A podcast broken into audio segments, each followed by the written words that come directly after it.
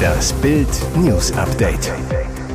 Es ist Dienstag, der 27. September und das sind die Bild meldungen Zoff um Aussage des CDU-Chefs. Merz beklagt Sozialtourismus durch ukrainische Flüchtlinge. Sängerin distanziert sich. Nazi-Gebrüll bei Auftritt von Melanie Müller. Was die Bedingung von König Charles ist, Titeldeal für Harry und Meghan. Ein Jahr nach der Bundestagswahl hat CDU-Partei und Fraktionschef Friedrich Merz im großen Interview mit Bild TV Bilanz gezogen. Seine Aussage über ukrainische Flüchtlinge sorgt jetzt für Zoff. Merz sagte, wir sehen mit großer Besorgnis, dass die Entscheidung der Bundesregierung, vom System der Asylbewerberleistung auf das System der Arbeitslosengeld-II-Zahlung überzugehen, im Frühjahr zu erheblichen Verwerfungen auch bei den Flüchtlingen aus der Ukraine führt. Wir erleben mittlerweile einen Sozialtourismus dieser Flüchtlinge nach Deutschland, zurück in die Ukraine, nach Deutschland, zurück in die Ukraine, von denen sich mittlerweile eine größere Zahl dieses System zunutze machen. Da haben wir ein Problem, das größer wird. Grünen-Chefin Ricarda Lang reagierte, wie passt es eigentlich mit der vielbeschworenen Solidarität der Union mit der Ukraine zusammen, dass Friedrich Merz im Kontext von Menschen, die vor diesem furchtbaren Angriffskrieg fliehen, von Sozialtourismus spricht, schreibt sie auf Twitter.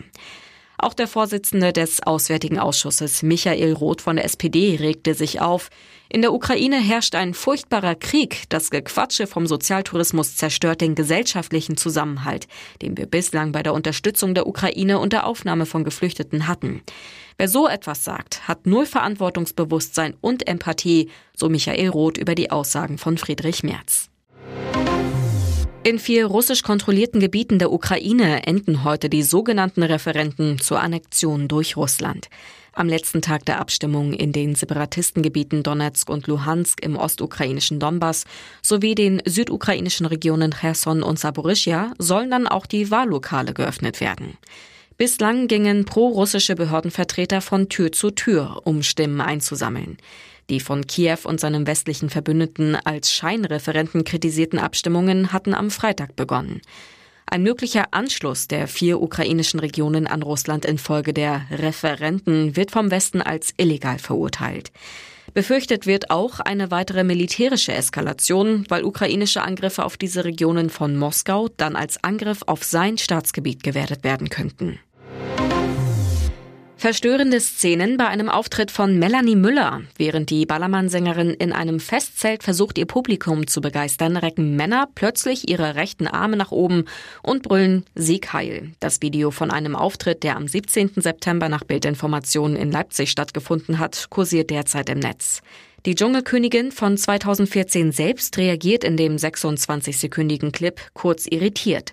Sie antwortet dann mit Zicke, Zacke, Zicke, Zacke. Kurz zu hören ist, wie ihr nächster Song angespielt wird, dann endet das Video abrupt. Nachdem es bei meinem Song zu weiteren Rufen dieser Art gekommen ist, habe ich den Auftritt sofort abgebrochen, sagte Müller am Montagabend in ihrer Instagram-Story.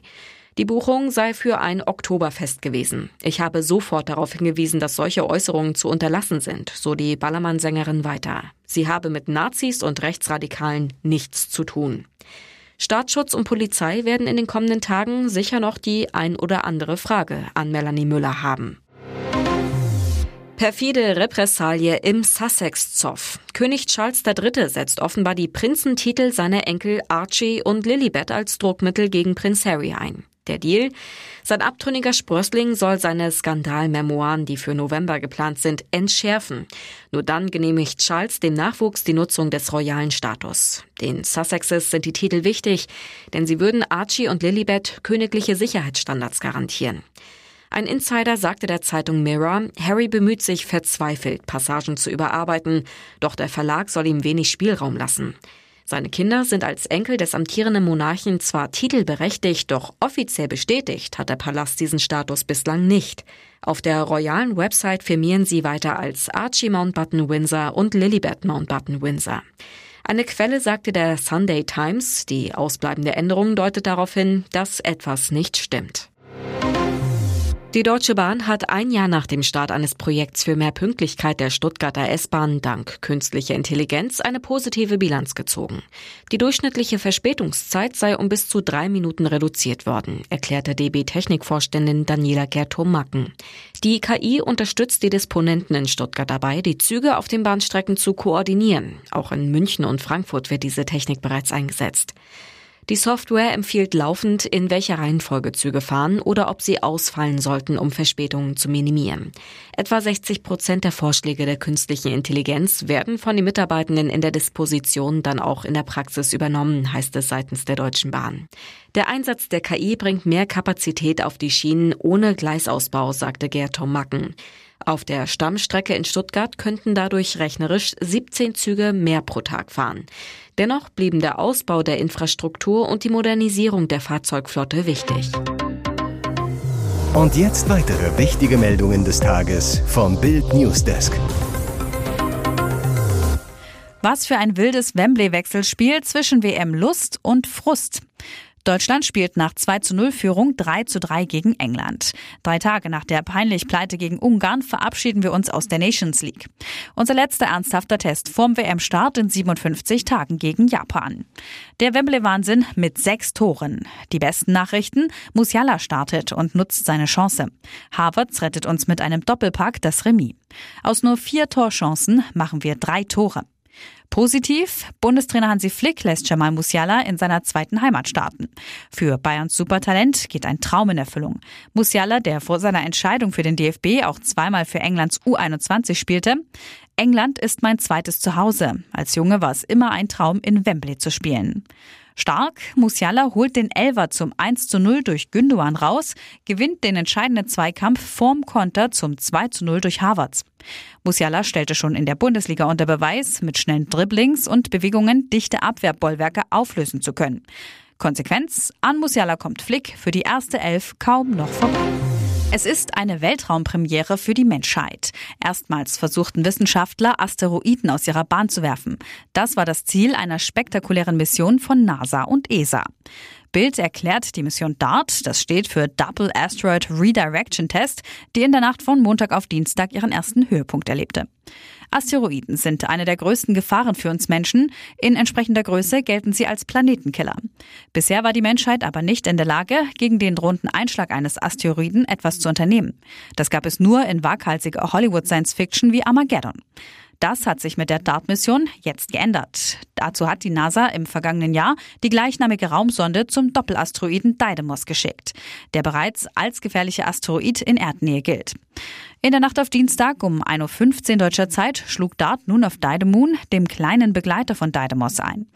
Durch den Einschlag mit einer Geschwindigkeit von 24.000 Kilometern pro Stunde soll der rund 160 Meter große Gesteinsbrocken Didymon seine Bahn verändern und dadurch den größeren Didymos mitziehen.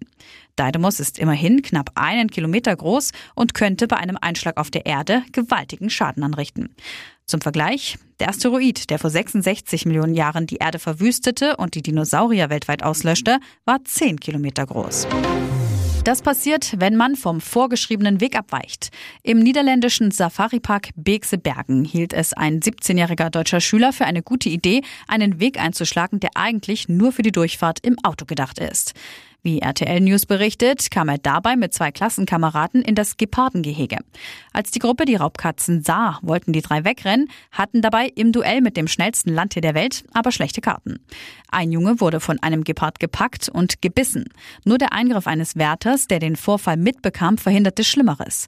Eine Sprecherin des Parks kommentierte, diese Pflegekraft hat eine Heldentat vollbracht. Nun wird untersucht, wie ein solches Szenario zukünftig vermieden werden kann.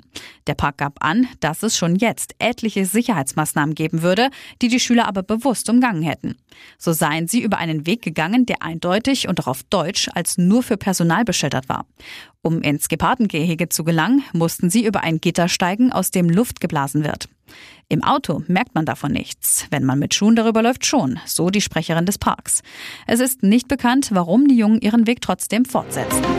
Mit erhobenen Händen steht der Mann vor einem evakuierten Bus. Niemand darf sich ihm nähern, wegen seines etwa 30 Zentimeter breiten Gürtels. Der Verdacht Sprengstoff. Großalarm in Hamburg. Montag riefen um kurz nach 12 Uhr mittags mehrere Fahrgäste eines Linienbusses bei der Polizei an. Ein Mann in Lederhosentracht sitze auf einer selbstgebastelten Alu-Unterlage und trage etwas um den Bauch, das aussehe wie ein Sprengstoffgürtel. Vor dem Strafjustizgebäude stoppte der Bus an der Haltestelle. Die Polizisten räumten ihn. Alle Verhandlungs Verhandlungssäle und Büros des Gerichts, die zur Straße führen, wurden zur Sicherheit ebenfalls evakuiert. Als der Verdächtige mit den Händen in der Luft auf die Straße trat, war er sofort umzingelt von Polizisten. Die Beamten konnten ihn dazu bewegen, seinen Gürtel abzulegen. Anschließend wurde er festgenommen. Auf der Wache konnte die Polizei den verhaltensauffälligen Mann identifizieren. Es handelt sich um einen 53-jährigen und polizeibekannten Deutschen. Ein Kampfmittelräumdienst samt Reporter inspizierte in dieser Zeit Bus und Gürtel. Nach drei Stunden endlich Entwarnung. Ein Polizeisprecher, von dem Gegenstand geht keine Gefahr aus. Der Gürtel bestand lediglich aus Alufolie und Klebeband. Nach ein paar Stunden in Gewahrsam kam der Mann wieder frei.